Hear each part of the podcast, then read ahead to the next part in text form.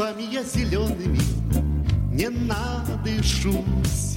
Белгородскими районами Пойду пройдусь. Как приятен шум веселицы И плеск донца. И от центра путь мой стелится До Болховца. Белгород, Белгород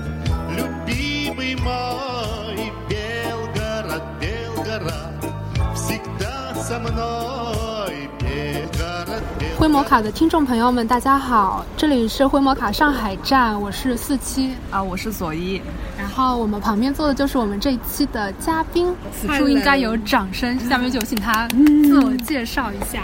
Hello，灰摩卡的听众朋友们，大家好，我是莫妮卡，啊，你们也可以叫我元宝，这是我的小名。元宝他本身呢是一个比较有传奇经历的人，他曾经先在莫斯科留学过，后来又申请去了澳洲，现在他又回到了上海工作。现在我们欢迎他自己简述一下这段经历。哎，其实说的有一点不对啦，就是我最开始的时候是在呃俄罗斯下面的一个小城叫比尔格罗德读书，对，那个时候是读本科嘛，后来就是嗯阴差阳错又去了澳洲读书，然后读的是研究生，后来在澳洲工作了一段时间之后，现在就回国啦。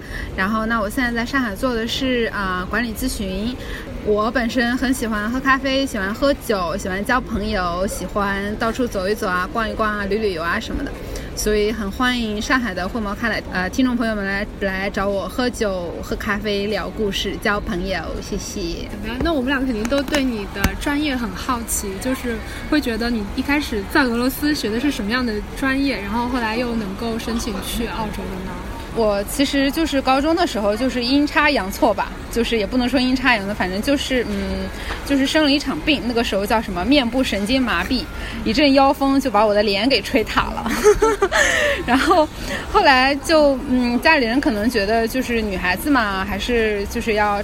就是就是要注重一点，所以就帮我修了一个，就帮我申请了一个长长的一个病假，然后所以我那个时候就相当于就是放弃了高考吧，国内的这种高考嘛，然后就被家里人安排的明明白白出国了，然后就那个时候其实专业啊什么的，那个时候还小嘛，都不是自己选的，家里人帮忙选的经济啊，是哎对，世界经济啊、商商科啊这种，所以那个时候也没有什么概念，去了就读了。哎，那我想问啊，嗯。那你是家里面有人在俄罗斯，还是说当时是找的中介啊？哦，是就是家里有，就是之前老一辈的有在俄罗斯那边留学过的嘛，嗯嗯嗯，大概就是这样的。是不是家里人觉得，就是当时他们去了苏联或者是俄罗斯，然后觉得自己家里能能有个后辈再去学一学，就是再去，好像像蛮有传承感的。对对，我为什么听出一种 仪式感也也不能这么说，因为我觉得老一辈他们在那个时候叫苏联嘛，对。那个时候他们在苏联留学，其实那个时候的苏联就相相当于是我们现在的美国嘛，对对对对就那个时候他们还觉得蛮好的，那个时候就觉得中国的未来就是苏联。也没有啦，就我我会觉得，嗯，就是是，嗯，就是因为从小都是在国内，就是很中规中矩的那种小学、初中，然后高中读书嘛，自己那个时候没有形成自己的一些兴趣，一些很独特的地方。你那个时候太小了，不知道自己喜欢什么嘛，所以就家里人选的什么，就那个时候就去学了什么。哎，所以说你刚刚说你的喜好，喝咖啡、爱喝酒，都是在俄罗斯形成的吗？不是喝酒的那个时候，其实我我我们家就是，嗯，怎么说，就是因为我爸爸还挺爱喝酒的，然后我妈妈好像也还好，对，然后就是，所以我虽然从小不喝酒，但是我就知道，嗯，我说嗯挺好的。然后当时我去俄罗斯嘛，俄罗斯人很爱喝酒嘛，然后后来也就是也就是开始慢慢学着，嗯，尝一尝啊，他们的伏特加呀，或者是他们的一些什么啤酒啊、黑啤啊什么的，慢慢觉得好像还蛮好的，就是。对，然后后来去去了澳洲，我后来去澳洲是去墨尔本嘛，然后墨尔本是咖啡之都，那边的咖啡很好。然后去了之后就，哎，也是要熬夜写论文啊、学习啊、复习烦恼啊什么的，就感觉咖啡已经成了一种救命稻草一样的存在。对，但是其实我对白城不是很了解，你能不能大概向我们介绍一下白城的具体位置，还有是它是怎样一个城市，以及你当时休就是节假日啊或者休闲的时候都在白城做什么呀？啊，就我觉得其实俄罗斯这种小小的城市。的日常生活还是蛮无聊的。白城 就是在靠近乌克兰的一个地方，就是因为我每次从从一般都是从北京飞，然后到莫斯飞到莫斯科，然后从莫斯科的那个库尔斯克火车站再坐一夜的火车，再再去的去到白城嘛。白城就是俄罗斯境内的最后一站，那白城的下一站其实就是乌克兰了，嗯。所以那个时候好像俄罗斯和乌克兰局势紧张嘛，我们还能在白城看到有有坦克，有那种装甲车。对对对，我们是在街上有看到过的。那你们，你当时念书的时候有没有就是去乌克兰转一转？哦，没有哎，因为因为小城市有一个问题就是签证比较难办嘛。对，嗯嗯嗯。所以你是在白城念了，先念了预科，然后就去上课，对不对？对啊，就那个时候就是白天，基本上因为是因为是我觉得是本科这种课程还是蛮紧张的，不会说有一天的时间你会没有课，所以一般一周五天都是有课的嘛。然后也有很多的作业要做啊什么的，就是而且那个时候刚去语言不是很好，所以还读书还蛮痛苦的。其实，那你就是。你在那边是等于说待了四年还是？呃，五年。嗯嗯。那你这个五年，就是你有没有？你现在回过头来，回过头去看的话，有没有一个心境上的变化？就是说，比如说有没有一个节点，让你觉得，嗯，我从不管是语言上还是学业上，我终于适应这个地方了，我开始就是感觉掌控我的生活了。因为你去的时候也年纪蛮小的嘛，就刚高中毕业，然后就到了俄罗斯。就是你现在以自己现在自己回过头看的话，那个心路历程肯定会有呀，肯定会有呀。我我我我当时刚去的时候，那个时候就十七八岁这个年纪嘛。然后那个时候我就没有现在有微信啊什么的，那个时候还是 QQ 哎，然后不敢跟妈妈视频啊。那个时候就第一年真的很想家，我本来就是很依赖爸妈的一个人嘛，就很想家。后来就到了读大一的时候，就觉得嗯还好，到大二大三这样。但是我真正意识到我好像已经适应那边的生活，应该是从大三大四，就是我知道我我可能在这个地方生活一年之后我就要走了，我才发现哦原来哦。原来还挺舍不得的，就这样。你在那个小镇上，中国人应该很少吧？嗯，应该不算小镇，就那个城市，中国人很少。对，中国人不是很多，我们学校可能也就十几个吧。嗯，就是跟跟莫斯科这种地方还是，嗯，还是不太能比的吧。中国人少，但是就是整个外国人，除了俄罗斯以外的这种外国人也是偏少的。所以他们这个城市的人，我觉得就很友好，很 nice，不会像在莫斯科或者彼得堡像这些大城市人们那么冷漠。我记得我之前有莫斯科和彼得堡的同同学来找我玩儿，然后他们就说：“哇，你们这些你们白城的这个坐个公交车，不知道哪一站下下车，全全公交车的人都在指路。”哎，我就觉得就就就感觉这种好像是这种小城市独特的魅力吧。对，好像大城市现在。世界上所有大学是，大家都会从来没有受到过这种待遇。对啊，对啊，所以我就觉得还就就是这些这些，其实我觉得，嗯，给我影响还蛮深的。然后我包括我当时读大一的时候，那个时候语言不好，就是俄语不好，然后听不懂老师上课写，最起码对啊，对对对，然后才可以。嗯，就听不懂老师上课讲什么。然后我的同同学基本上就是来来，就是他们的笔记都会给我看啊，然后他们的作业也都会给给我说。怎怎么做啊？然后包括我一开始不知道什么叫什么 g u r s a v a y a Raboda 这种这种东西的时候，都是他们来帮我写的。然后老师，我们老师也会说，他说他说他们是外国人呀，你们要多多帮助他们呀。我就觉得很好。所以所以现在我回国之后，很多人都会问我，他说那俄罗斯的人是不是就是像传言中的那么战斗？对啊，那就是战斗民族嘛，就是很彪悍。然后他们是不是会在街上喝酒？他们是不是不友好？我就我现在就可以很理直气壮的告诉他们，我说。不是的，就是他们很友好，他们他们对人很好，并且他们有很强的那种民族自尊心，嗯，就是他们凝聚力很强嘛。然后我也觉得说，就是嗯，就是认识一个东西啊，或者是就你不能从网上或者别人嘴里去认识一个民族、一个国家，一定要自己去体验一下嘛。对，但如果就是有一些，其实现在中俄。关系这个大环境非常好嘛，其实很多数据也是说中国留学生去俄罗斯越来越多。那你就是对，嗯，如果有小朋友想以后想去俄罗斯上本科的话，你会不会跟他推荐你就是之前去的学校和城市，或者是就是总体上你会推荐他去俄罗斯念书吗？然后还有他，你会不会推荐他去白城？我我会觉得说，就是因为我现在是刚回国工作大概半年嘛，因为我觉得如果如果是以后要回国就业的话，肯定是要选更好的学校。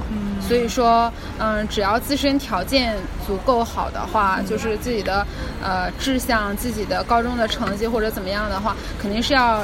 就怎么说，人人往高处走嘛，肯定是会，我会首先推荐一些像莫斯科国立大学呀，或者说是彼得堡国立啊。是说实话，我其实觉得你在那边的语言锻炼的能力，其实可能要比在大城市的要多很多。哦，这倒是的，对对对，这这这也，当然这也是看个人选择了。小城市有一个好处就是，因为它中国人相对较少，所以你肯定会有更多的机会去跟他们当地的人交流，跟他们当地的人接触。像我们当时读预科的时候，就是国庆节啊，或者是春节啊这种，我们学校都会组织那种什么叫，就是那种什么春节的那种学校中国展那种东西。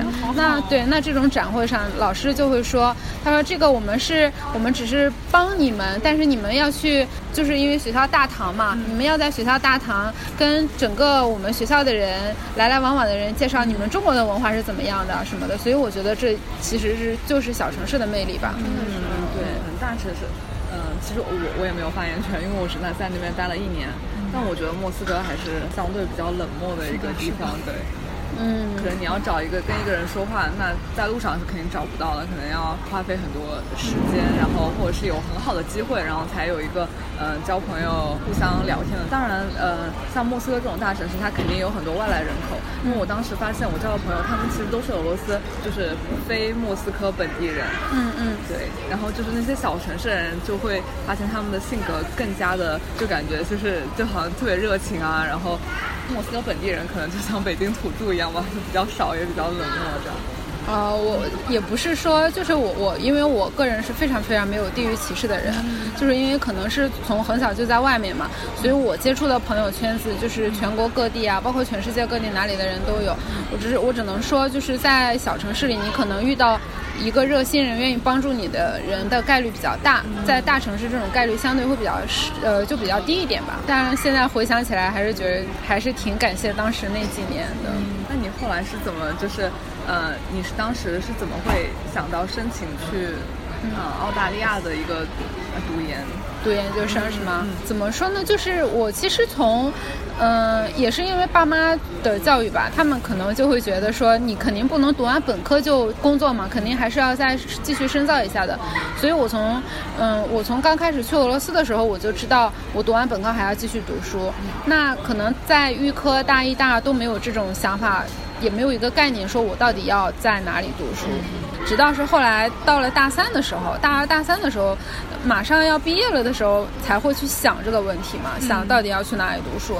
那个时候我就有想过，那我要继续在这个学校读吗？我就想，嗯，天呐，已经待了五年了耶，还要继续在这里吗？就觉得有一点受不了，就不想。那我要去莫斯科吗？我觉得，哎呀，都是说俄语，都要一样，还是说俄语好无聊啊。然后我就想，那要不就去别的国家看一看吧。后来就想说，嗯，既然现在英语这么，就是英语还是很重要的嘛，就想要去一个说英。英语的国家，其实中间还是因为毕竟是牵扯到一个语言的转换，所以我觉得还是那个过程还是蛮痛苦的，因为要考雅思嘛。然后后来再就是因为很重要的一个原因，我也是觉得就是俄罗斯实在是太冷了，就是你们能想象一下，从啊差不多十，我不知道呃莫斯科可能会从十月份开始下雪是吧？十一月份，十月份，嗯，十月中十一月份啊，那白城可能就稍微往下一点嘛，大概也是从十一月份就开始下雪了，然后就一直下。雪，下雪，下雪，下到来年的五月。对啊，就是一直到四月份，然后你那个雪才慢慢融化，有的时候还会下一下什么的。我就觉得一年、半年的时间都在看雪，就每天你打开窗帘，你看到的都是雪，那种感觉就让我感觉很绝望。因为我本身是一个特别特别喜欢晒太阳的人，就特别喜欢热嘛。然后我就觉得，哎呀，这个这个这个天气，我实在是让我。有一点害怕，所以就想说，后来在升学校的时候，想说再去别的国家看一看吧。哎，那你当时去澳大利亚的时候，有没有想着说就此就是可能说是放弃俄语了呀？嗯，会不会有一点就是有一点？可能因为我我本身俄语就也没有说好到我我是可能可能我想说，我以后并不想要拿俄语这个东西去找工作，所以我觉得放弃这个语言，这个对我对我来说我还是可以接受的。嗯嗯。然后我觉得用英语找工作也是挺好的。也是挺好的嘛。所以我对语言这个东西倒还好，我反而觉得你多会一门多会一门语言是一个加分项吧。对，嗯，哎，那那你当时是大概什么时候开始准备雅思的呢？嗯，就是大三，嗯，那大三那时候应该还在俄对罗斯吧还在俄？罗斯那你当时有没有在俄罗斯报班啊，或者怎么样？没有哎，有当时我就是对对，我当时就是自学，就是也是有暑假的嘛，嗯所以我就是暑假那个时候大概是两三个月这样嘛，两个月嘛到三个月，然后就回国报了一个那个英语的。呃，雅思班，然后就两个月的时间突击了一下，就是别人的暑假在玩，然后我就浪费了自己的，也不是说浪费吧，就是我就牺牲了自己的一个暑假，然后就用来学语言。后来还蛮幸运的，我就是考了一次就考到了够出国的那个分数线，就是已经够出国去读他们就是英语的那个语言班了嘛。后来就觉得还好，后来也在后来回了俄罗斯也考了一次雅思。当时读研的专业还是跟那个本科是一样的，对吧？哦，不太哦不太一样。我我本科的时候，对我本科的时候读的就是 commerce，就是就是经济呀、或者是商科这种嘛。后来研究生的时候读的就是呃会计、金融这些，其实都是商科下面的啦。但是其实学的内容还是挺挺不一样的。哦，果然这种，我觉得这种专业好像含金量比单纯的学一个语言会好你看，我们俩其实都是学语言的，但是就是就是完全不知道，如果再深造的话要读什么专业，可能要，可能语言只是一门技能，就是，可以翻译耶，还是算了，不要。就我觉得像中国，如果单纯大学里面单纯学一门语言，就是有点像国外的技校，就因为别人都是学一个专业，然后顺便学一个语言。嗯，嗯，对，其实可能对于所很多，其实现在很多俄罗斯的那个教俄语的高校，他们都在转转成那个做国别研究，然后或者是做国际关系，但我觉得国际关。系稍微也有一点空哦，对对，其实现在也有很多问好就业对对，然后因为这些都是很虚的东西，而且现在在一个转的话，因为中国本来那个政治学就、嗯嗯政治学研究就不是很发达，它变成一个好像我语言也没学好，然后这个研究也做的不好这样子，所以其实还挺难的。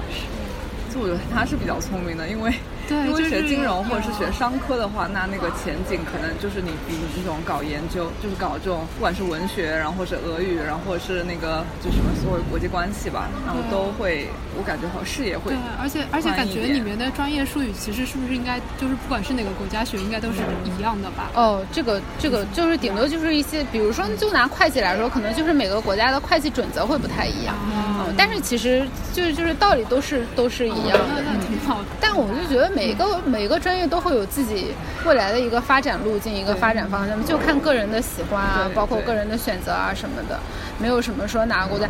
我当时学会计也是也是觉得，嗯，怎么说，就是就是我们家里人也会觉得说，会计这个东西是每个每个公司都需要的嘛，就是你你学这个至少不至于找不到工作吧，嗯，所以就学了会计。那你嗯、你在澳洲是两年对吧？说是，对对对，然后你找工作的时候是一个什么是什么样的状态？就顺利不顺利？嗯找工作的时候其实还挺就是挺难的，因为我我是在澳洲毕业了之后，也在澳洲找了一个阶段的工作嘛，工作了一段时间之后又回国工作嘛，所以我也是刚刚经历完那一波，我我回国，哎，我是什么？对我是去年年底回国的嘛，到现在嗯七月初就回国对对对，大半年嘛，所以我也是可以可以说刚刚经历完这一波痛苦，可以跟大家分享一下哦，就是嗯，我是觉得首先找工作这个事情，大家就这个过程很痛苦是肯定的哦，就是但是大家一定要有有一个信念，就是不管怎么样，你最后一定都会找到一个你觉得 OK，他也觉得你 OK 的工作，嗯，就这是一个双方 match 的过程吧，嗯，我我还有想要分享的一点就是，其实日常的积累很重要，就是实习，嗯，因为你。不去真正的做的话，你很难知道自己真正喜欢什么吧，或者什么是真正适合自己做的。就是所以我是我我会建议现在不管是在俄罗斯或者说是在澳洲的，就是现在还在读书的小伙伴们吧，我会我会建议大家说，一定要趁着暑假，就是超过两个月假期的这种，一定要去多做实习，一定要去尝试不同的行业，这样你后后面才会知道你自己喜欢什么。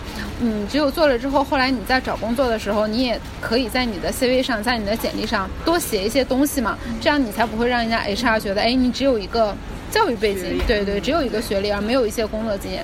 说实话，我觉得现在国内找工作，教育是一方面，但是大家更看重的还是你的一些实习经历嘛，就是你实习经历多，然后你做的事情多，他们可能也觉得后期培养你，我们企业不需要就是付出很多就可以把你培养起来，所以我就觉得大概就是这样的。你你大概花了多长时间找到工作呀？嗯，我是我还挺幸运的哎。其实我回国之后一两个月我就找到工作了，就因为我是一直在看机会，一直就是各种叫什么叫海投吧，就是每天基本上投就是在什么猎聘网啊、五一 job 呀这种上，就是投简历嘛，就是每天都会投几十家至少。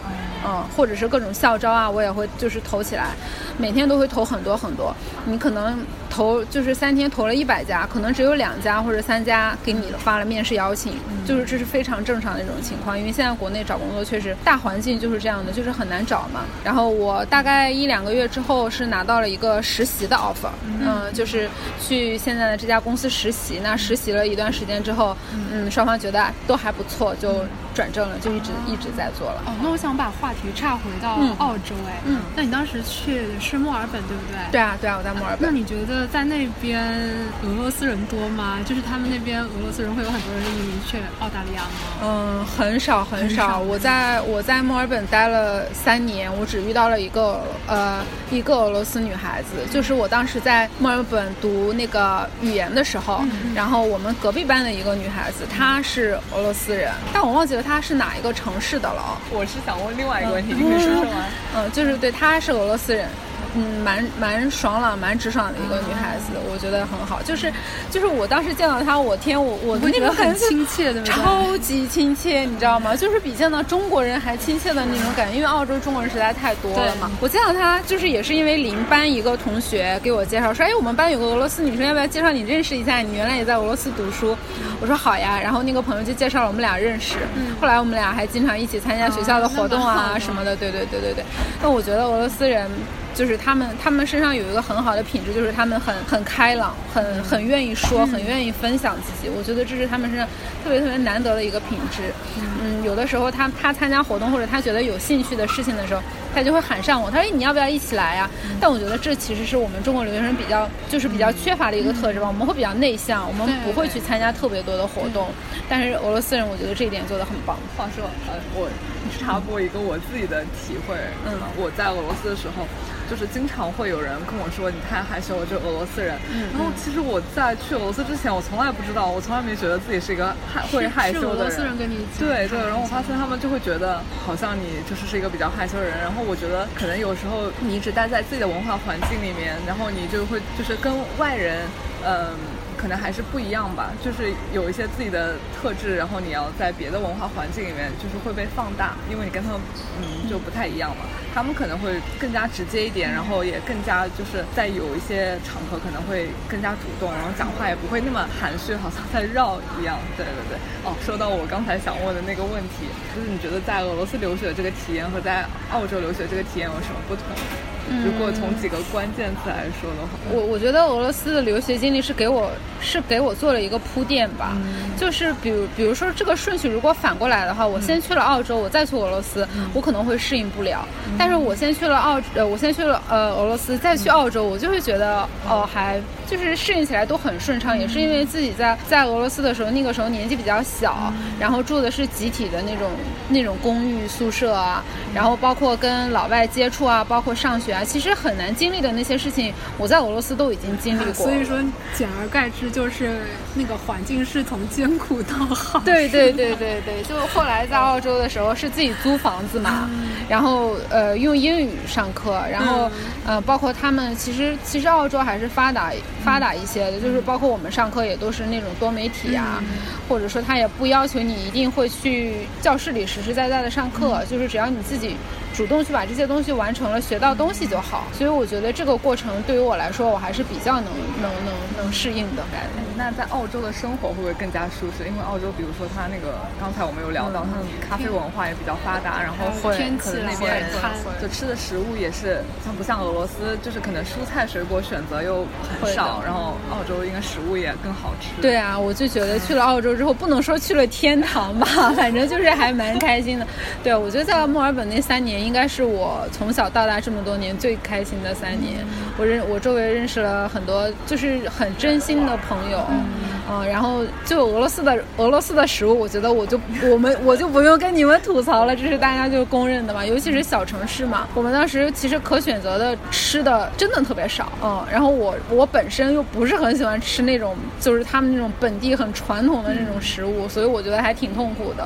后来去了澳洲之后，澳洲因为就是一个多移民国家嘛，中餐呀、西餐呀，包括什么啊秘鲁菜。南美菜啊，欧洲的那种各种各种，就是哪里的菜都有，然后就会觉得，嗯，至少在至少在吃这方面肯定是没得比的。Расскажи мне про Австралию. Мне безумно интересно, может в этом самом месте я решусь и брошу якорь. И в беседах с океаном Под дождем или под планом мне откроются секреты. Я пойму и стану легче. И прозрачными руками Подниму себя за плечи. Расскажи мне про Австралию.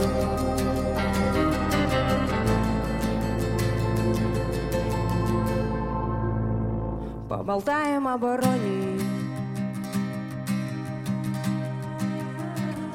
безумно интересно. Это глупо или честно? Я рискну и встану ближе. Твои запахи смущают. Их названий я не знаю. Я вообще тебя не знаю. Ты меня впервые видишь. Прощаю. Ты напротив ненавидишь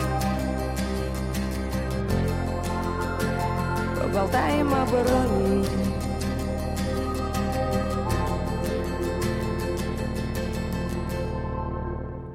Расскажи мне про Австралию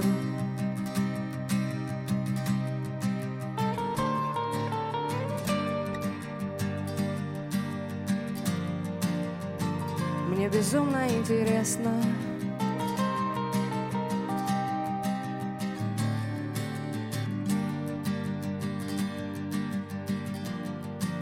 想说啊，其实我们觉得多多少少在外留学或者生活的时候，都会遇上一些不太好的人，对不对？嗯。那你肯定也有遇到过，呃，不光是在俄罗斯或者在澳洲，有没有这样的经历能跟我们分享一下？肯定会啊。有的人如果是心态好的人，他可能开心的开心的比重会多一点，不开心的比重会少一点。但是开心和不开心的事情总是有的嘛。嗯。那我当时在俄罗斯的时候，我记得我就遇到了一个还挺让我抓狂的事情，就是当然我我首先声明一下，我这个人没有任何的种族歧视，也没有任何的地域歧视，我就是只要是只要只要对方 friendly 我都 OK 的这种。但我当时跟我室友，我们是两个人住一个宿舍嘛，后来是因为可能学校留学生多了，还是怎么怎么样，就是他们安排的原因，然后我们本来是一开始跟学校说好的，这是我们到毕业也是我们两个人住，但是突然中间就被安。插进来一个从非洲来的小姑娘，而不是小姑娘，是胖姑娘。对，然后呢？嗯，我我们两个就还挺不开心的，就觉得两个人住的好好的，突然宿舍又加了一个人。其实倒也还好，但就是真的是这个这个姑娘有一点过分的，就是晚上会放很大声的音乐呀，有吵到我们休息啊，啊，然后她他们可能是因为自身不太讲究卫生吧，就是他们的行李搬进来之后，我们宿舍多了好多蟑螂哦，哎，我觉得那个东西真的是很，哎，所以打断一下，在白城也有很多蟑螂吗？对啊，对啊，对啊，我们宿舍都会有的。然后宿舍也有对，然后就会宿舍会每隔一段时间就会把你们都清出去，然后啊就是灭阿姨会来，对对对对对。你在那边的时候有没有？没有吗？不记得有。你当你当时住在哪里来？我当时也住在宿舍，当当时我们学校在莫斯科市区，然后宿舍是在莫斯科州，嗯，然后我是没有感觉到有。那你每天上学是不是很远？对，我们想坐电气火车，然后跟别人挤那个早晚高峰。我我记得我以前就是。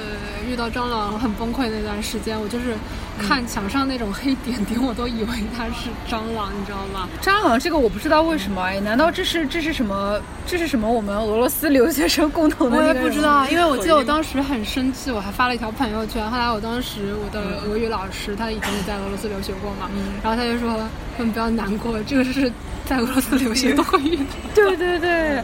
后来后来因为这个，我后来就跟妈妈说：“我说哎天呐，我们宿舍有蟑螂哎。”然后我妈妈第一反应她不是想办法帮我们帮我解决这个事情，她第一反应是：“哦，那你回国之后带的东西我要好好检查一下了。”对对对对对。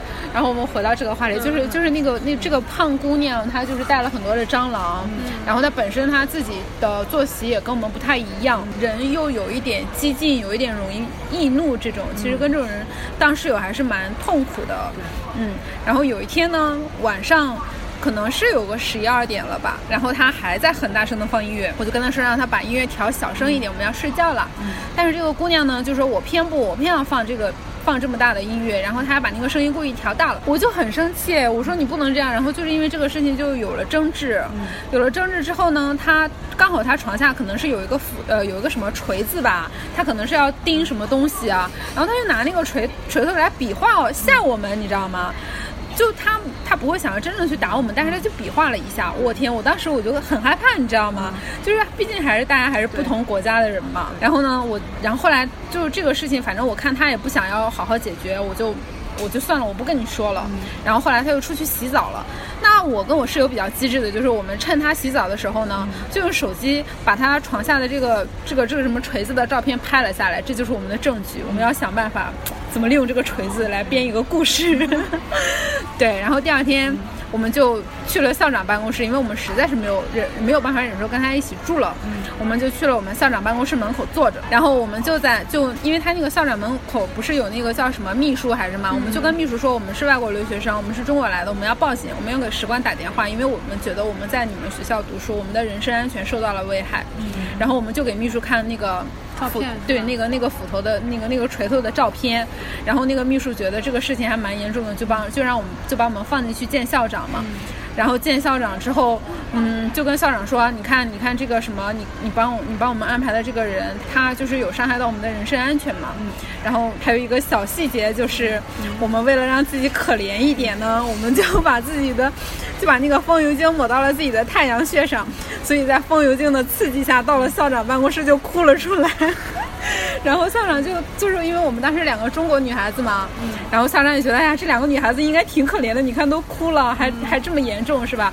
所以校长当天就找宿管就帮我们把这个事情解决了，觉得还挺还挺特，就是这件事情我到现在想起来，我都觉得自己当时很勇敢。是的，对对对，我觉得在国外留学肯定会有一些不开心的事情啊，或者说是你真的就是让你很抓狂，就是你不知道怎么去解决解决的事情嘛。但是我觉得觉得运用自己的这种。小聪明啊，小机智啊，一定要想办法去解决。在俄罗斯，其实，嗯，很多留学生都会遇到一些嗯不开心的经历啊。其实我觉得你的经历还挺有借鉴的一借鉴意义的地方，在于就是跟俄罗斯人哦，你一定要就是去找他，然后去明确的告诉他你的诉求，然后坚决的就表明自己的态度立场，然后让他帮你解决这个事情。要不然，我觉得其实如果你们。一直让这个问题在你们宿舍内部发酵的话，虽然他不会真的真的怎么样，但我觉得他有那个 动作，作为一个对作为你跟跟他生活在同一个房间的人，可能还是会就是有时候会想那个可能性的问题，一个概率的问题，还是会觉得比较危险。是啊，我觉得这其实也是我们跟老外很大的一个，就我不知道是因为我们从小接受的教育，还是说我们的国情，就是有的时候我们说话会比较不那么直接，对，就不，但是我就觉得跟老外接触的话，你就是一定要简单直接的、简单直接明了的表达出你自己的诉求是什么，你想要的结果是什么，他们才会 get 到你的那个、那个、那个点是什么。如果是像我们这种，我们就是说，哎，我们人身安全受到了威胁。他们可能理解不了哦，好，你你受到了威胁，所以然后呢，对，但是你就一定要跟他们说，我觉得我在这里不安全，我要报警，请你帮我把他请出宿舍，就就一定要这样才行。而且中国人好像觉得，那宿舍有矛盾，你们忍一忍，或者是。就是你忍让一下就过去了，自己找房子搬出去。对对，其实我觉得大家也可以就是借鉴一下，就是有时候要勇敢的讲出自己的诉求，然后当然要讲之前要想好，就是要让自己有理有据，然后同时也想好退路。对，所以就我觉得这个这个这个经历还是挺特别的，就因为之后之后去了澳洲，去了墨尔本，就是自己在外面租房子了嘛，就没有这种住宿舍跟室友吵架的这种这种烦恼了。我就觉得这段经历还对我来说，至少是我现在对对还难忘，因为，嗯，就是因为飞哥找到我的时候，我就是他那天找到我的时候，我就有想说，哎，嗯，我我要对我要我没有，我当时我就想说我要分享一些什么，因为因为我好像是已经。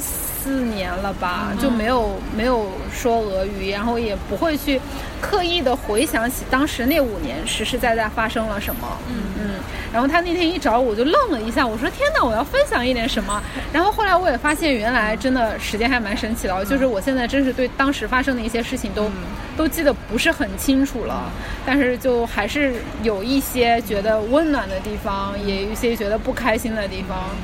所以大家如果现在在俄罗斯经历了不开心的话，也不用特别难过。你看，可能过了四五年，它就变成了一个反而很难忘的东西，然后让你记得那个那个时间。是啊，我觉得很多事情可能当下真的觉得过不去，就包括就包括当时的考试啊，我就觉得这个老师好难搞啊！我是一个外国学生，你干嘛要这么为难我啊？是吧？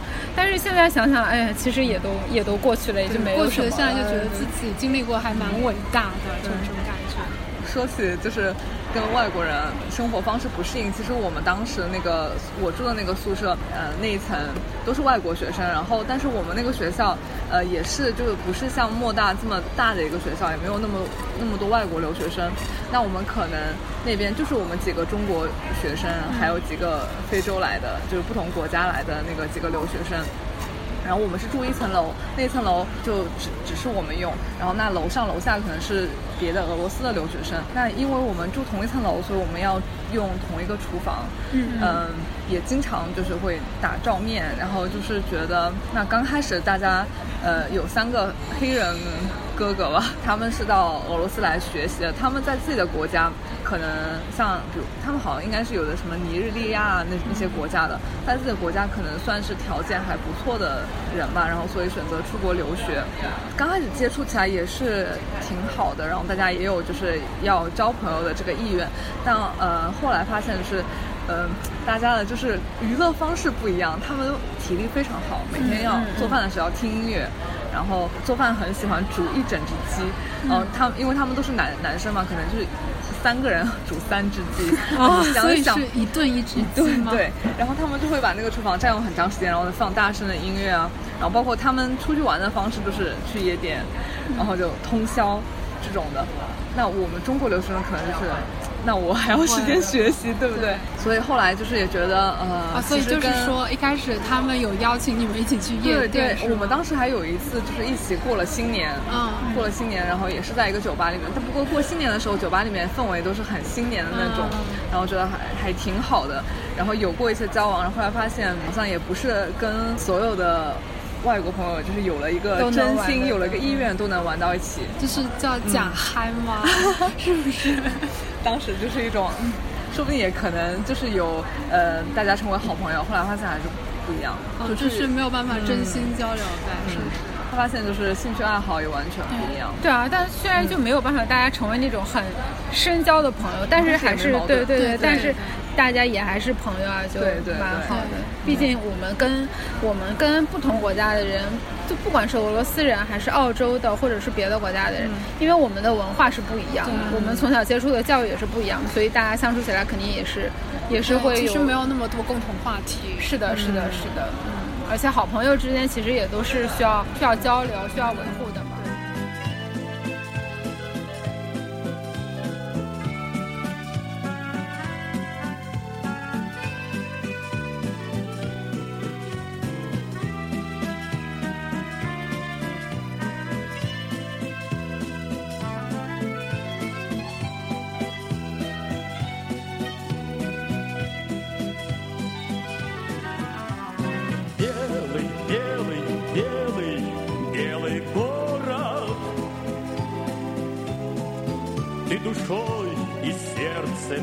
всегда молод.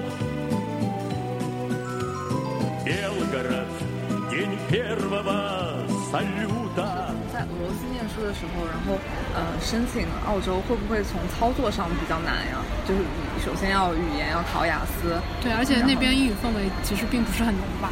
嗯，其实我觉得俄罗斯整体来说英语就氛围就不是那么浓，对吧？就是他们其实英语说的也没有那么好。嗯， 我当时。我当时，我先从就是申请学校开始说吧。嗯，我当时大三的时候是准备要去去英国读的嘛。嗯，后来反正也是因为英国那边就给的各种呃，就是包括 offer 啊、学校啊各方面都觉得有一些不如意的地方嘛，后来才申请的澳洲。那首先，嗯，申请的话肯定是还是在国内找中介申请会比较好。嗯，然后再就是，嗯，你一定要跟中介当就是面对面的去聊一下。才才比较好，这样你才能更直观的跟他说明白你的诉求是什么，你想要读的专业是什么，包括他也可以给你一些建议，就是说国外哪个就是除了俄罗斯以外哪个国家哪个专业会比较好，哪个学校会比较好。首先，我觉得在选选留学中介这个事情上，大家就一定要谨慎、谨慎再谨慎。然后还有就是语言这个东西，我当时准备雅思，就是就像刚刚分享的嘛，我会趁着一个假期两三个月的时间回国报个班，这样突击一下。但是在这之前，我觉得个人一定要有这种意愿，你一定要有学习的这种动力才行。嗯，我当时就是参加了我们学校的一个英语的一个 club，就是我们会有俄罗斯人，会有呃，我当时是第一个中国人，也会有美国人，我记得好像。然后还有什么？还有就是俄罗斯人当时在美国留学过的，嗯，后来又回到俄罗斯的这种人，反正就是大家就是都是那种像是那种英语爱好者吧。每个周周五还好像是周六，大家就会约一个咖啡厅，一起讨论，一起就是用英语讨论，就是电影呀，聊聊自己的日常啊。然后包括就是你们除了这个，这叫什么？就是除了这种小组讨论。大家也会在私下一些别的时间约着一起聊聊天呀，一起出去玩一玩啊什么的。所以我觉得这还是一个挺好，对我来说，这还肯定，这还肯定还是一个挺好的一个提高语言的一个方式吧。我觉得既然白城都有的话，那肯定是。嗯，莫斯科啊，彼得堡啊，只要你有心，你肯定会发现到这种英语爱好者的组织嘛。再就是利用自己的一些额外时间背背单词啊，看看美剧啊。因为我是觉得，只就是你你自己只有有心，然后你想要把这个东西学好，你才会去真正的学好嘛。就是。不是说别人跟你分享一些经验啊什么的就就就 OK 了，还是要自己自己想要去学才可以。大概就就是在俄罗斯准备英语，大概就是这样的。就反正这个过程还是就要靠个人去努力克服的嘛。然后还有就是考雅思，会有一些同学，就是我也遇到了一些朋友，他们会问我，他说，哎，是不是俄罗斯考雅思会比在国内考雅思分数给的高啊？尤其是口语啊、写作啊这种。其实我想说的是。如果你只有六分的雅思水平，不可能在俄罗斯考到七。就当然还是要自己前提，你的英文足够好，有这个能力才会好一些。那你就是在嗯本科、硕士念完之后，在国外已经生活了很长一段时间，嗯，然后就是是怎么下定决心就回国？包括就是会不会有担心，嗯，回来适应不了国内的这个。嗯，就整个社会啊，或者是国内的工作环境啊，因为我我不知道这是不是这样说是不是准确，就是嗯，可能大家会觉得那澳洲他们工作起来可能不像国内这么累，就从时间上来说，然后他们假期有可能多一点。对，嗯，像俄罗斯可能就是会假期也比较，假期肯定比国内多。那你就是你会会不会回嗯？你当时是怎么决定呃回来工作？适不适应这个？适不适应国内这个节奏？九九六，九九六啊！其实我觉得我现在都不是九九六，真的有的时候加班其实真的是，就是我觉得工作是二十二 也没有啦。就工作这个事情，就我觉得我因为我个人是非常非常享乐主义的，我就觉得加班这个事情，工作这个事情本身就是一个很反人类的一个行为啊，是吧？就是如果是大家有钱有时间的话，你说谁会愿意去上班啊？对不对？谁会愿意去工作啊？我我也相信这。回国能不能适应国内生活的这个问题，确实就是，不管是现在对于留学生来说，还是对于在国外已经工作过的人来说，都是一个巨大的挑战吧，可以这么说吧。我当时自己回国也是因为，就是一方面是家里人，爸爸妈妈肯定还是因为我是独生子女嘛。To be honest，还是家里人很想让我回来啊。我自己当然也是觉得我很喜欢墨尔本，我很想留在那里。但是也是因为一些国家政策方面啊，包括移民政策啊各方面的，我也是也有自己的一些无奈吧。反正最后最后的结就是最后的结果就是我决定回国了。嗯，回国肯定会肯定肯定会有这么一个不适应的过程。就像我拿我自己个人来说的话，我那我从十七八岁开始出国到现在可能有。八年了吧，就是在国外应该至少有七八年、七八年的这样一个经历吧，回国又大半年。我是觉得，既然已经要下定决心回国了，哪怕就是再大的困难，再再怎么不适应，也要想办法去克服。工作上可能跟同事之间接触，包括是各种关系的处理，可能需要适应。那生活上，毕竟我们现在中国这么发达，是不是？对啊，也是需要适应的。我觉得，首先你自己心态就是要，就是自己心态调节好了，就就成功了一大半吧。就你接受你以后要在国内生活了，而且你说你本身就是一个土生土长的。中国人对不对？你再去融入一个中国人的社会，会比在国外难吗？不会啊，我觉得不会啊，就是还是还是轻松的。只不过你可能觉得你习惯了跟老外之间的相处，你可能回国跟跟国内的朋友相处或者怎么样，需要需要情商稍微高一点了。嗯，那我觉得你们公司大部分人应该也会有留学背景吧？啊，我们公司大概应该。嗯，百分之九十五的人以上都是外国留学回来的，所以我觉得大家共通点，然后交流起来应该还好。嗯，是是的，这这一点对我来说还蛮好的。但我记得我刚回国的时候，我那个时候没有用过滴滴打车哎，然后什么花呗呀，就是像这种支付宝啊这种这种支付啊什么的，我都我都不都不太会的，都是一步一步自己慢慢学啊什么的。对对对，然后在国外买东西就是就是，尤其是像我们女孩子啊买护肤品啊化妆品啊。什么的，在国外就是买那种很便宜的价格买习惯了，回国就学着海淘啊什么的。对啊，就我觉得还蛮。其实其实，在国内有很多乐趣啦，就是需要自己去发现。那之前在国外的时候，可能就是早晨起床跟朋友，周六周天嘛，跟朋友出去喝喝咖啡呀，喝喝吃吃 brunch 啊，喝喝下午茶呀，是一种很悠闲的生活。那在国内的话，星期六、星期天，你可以跟朋友去看看电影呀，看看歌剧啊、话剧啊，或者是玩玩什么密室逃脱啊、狼人杀呀。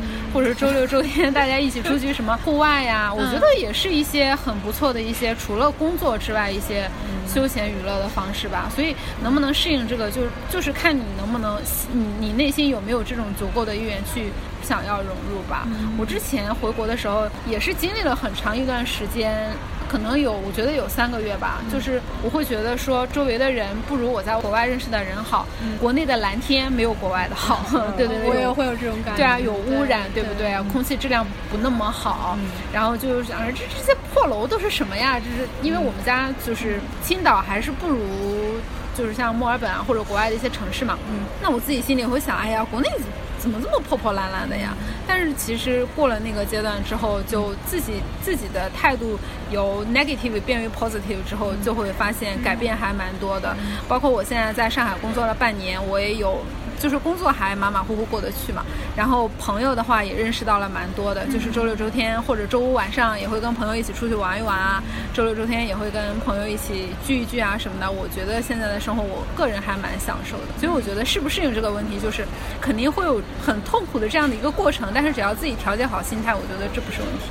今天下来分享下来，我感触还是挺深的，因为我觉得可能就是不管你当时的处境如何，一定要自己的心态首先要足够强大，你不能说我依赖，呃，这个那个，我依赖我一个有一个很好的外界环境，比如说，呃，我要去一个很好的城市，我要去一个很好的学校，然后学校什么都给我准备好了，那我就是。没有任何的困难，就是如果你出去出国留学或者生活的话，千万不要有这种心态。然后要是有一个呃，首先自己要独立起来，心态强大起来，然后有一种。面对挑战，然后来一个挑战，我解决一个，对这种心态。对，因为就是这期嗯聊下来之后，我感觉元宝其实本身是一个还蛮外向，并且说话比较直接，而且说话还有点快的女生。是的，是的，我说话是有一点快。对，所以我觉得其实她本身的那种风格其实还蛮，就是还蛮偏外国的。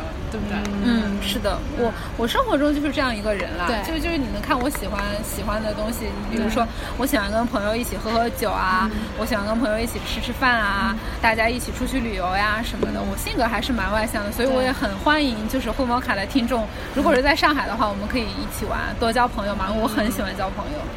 惠摩卡确实应该要组织活动了。对啊，就是这种线下的活动要经常。他本来上次我们约了一个，就是那个那个俄罗斯的蛋糕店嘛，要做那个什么，呃，我忘了那个名字。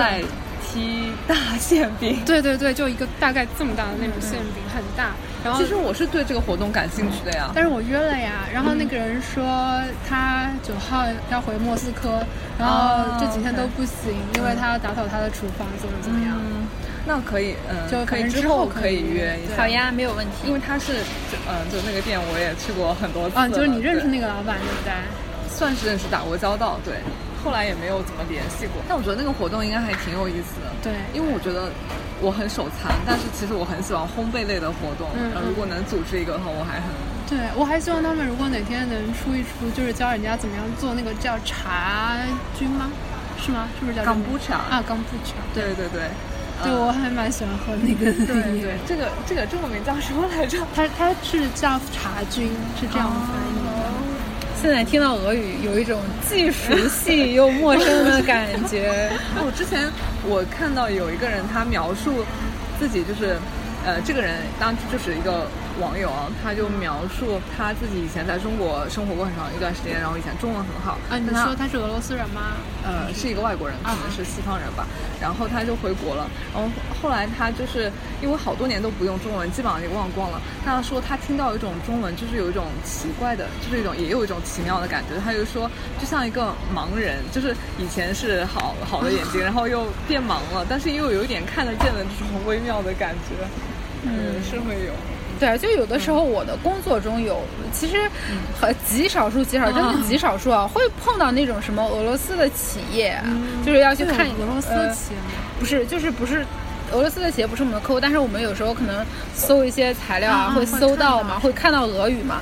就我记得工作中有一次，我同事遇到了一个俄罗斯的一个什么，因为俄罗斯石油嘛，好像是一个做什么润滑油还是石油的一个企业，然后那个那个企业就没有英文，他就只有俄语。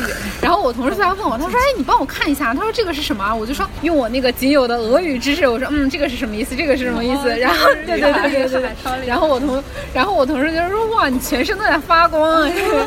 所以我就觉得，嗯，就虽然虽然可能很多人都会说，他说，哎，你要是一开始如果是不去俄罗斯的话，你一开始就在澳洲的话，嗯，说不定你可以就是呃，你的工作可能会比现在更好，你学到的专业知识可能会比现在更多。说不定还能留下来。对对，说不定你能一直在澳洲工作，一直在澳洲生活。但我觉得有的事情不是这样计算的。对对嗯，有的财富就是就是你当下你不觉得你学到了很多，你被影响了很多，但是回过头，你让我现在回过头再想一想俄罗斯的经历，我特别特别感恩，特别特别感谢了。好，那这期的节目就暂时到这里啦，感谢元宝的分享，希望我们下次上海站可以线下活动见。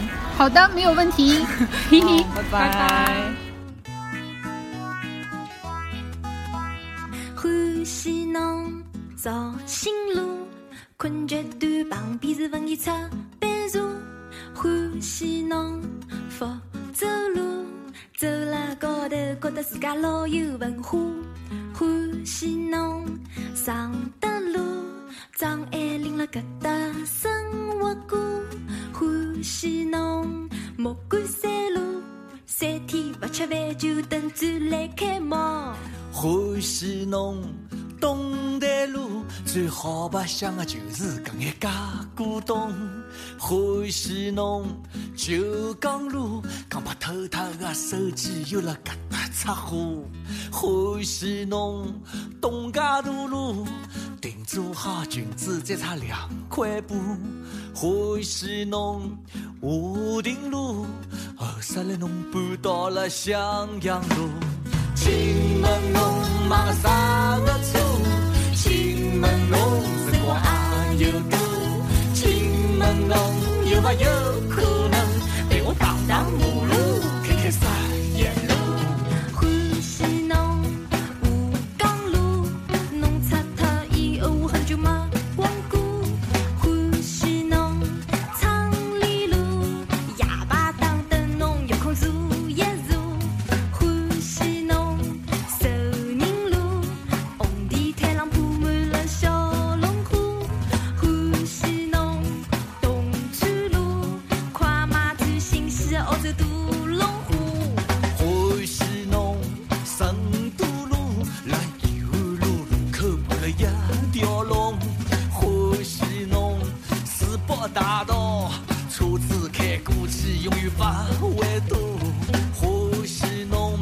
车